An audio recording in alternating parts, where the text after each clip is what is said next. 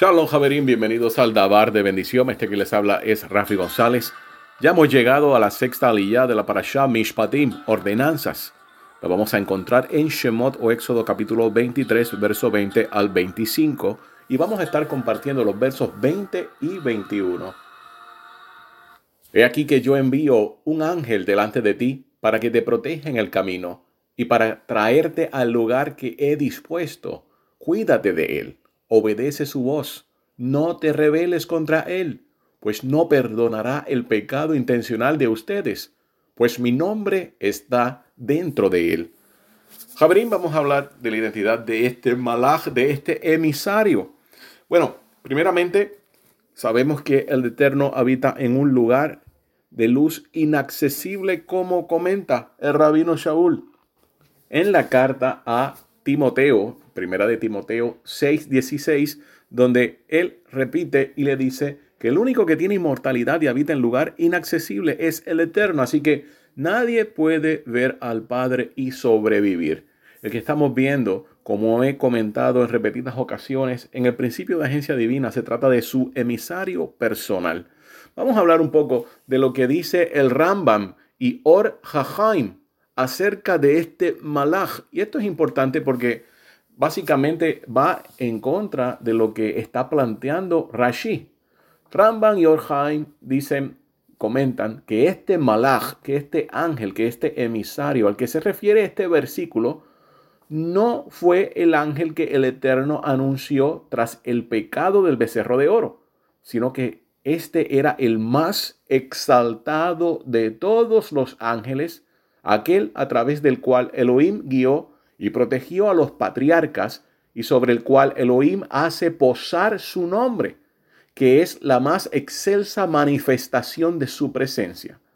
Ibn Ezra también comenta que este era un malaj majestuoso que iba a traer a la nación, a Ered Israel, a la tierra de Israel, mientras permaneciera en su encumbrado nivel, o sea, antes del pecado del becerro de oro.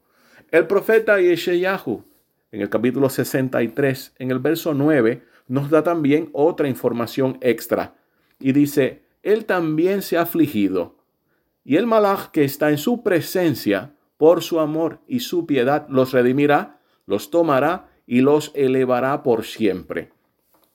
¿Qué malaj o qué emisario está en la presencia del Todopoderoso? Bueno, el único que intercede a favor de todos los hijos de Israel.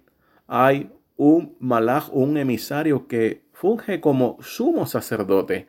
Y vamos a ver algo muy interesante porque eh, en el verso 21 dice, mi nombre está en él. Y vamos a ver cuál es el valor numérico de esta oración, mi nombre está en él. Bueno, en hebreo dice Shemi Bekirbo. Y esto tiene un valor numérico de 660.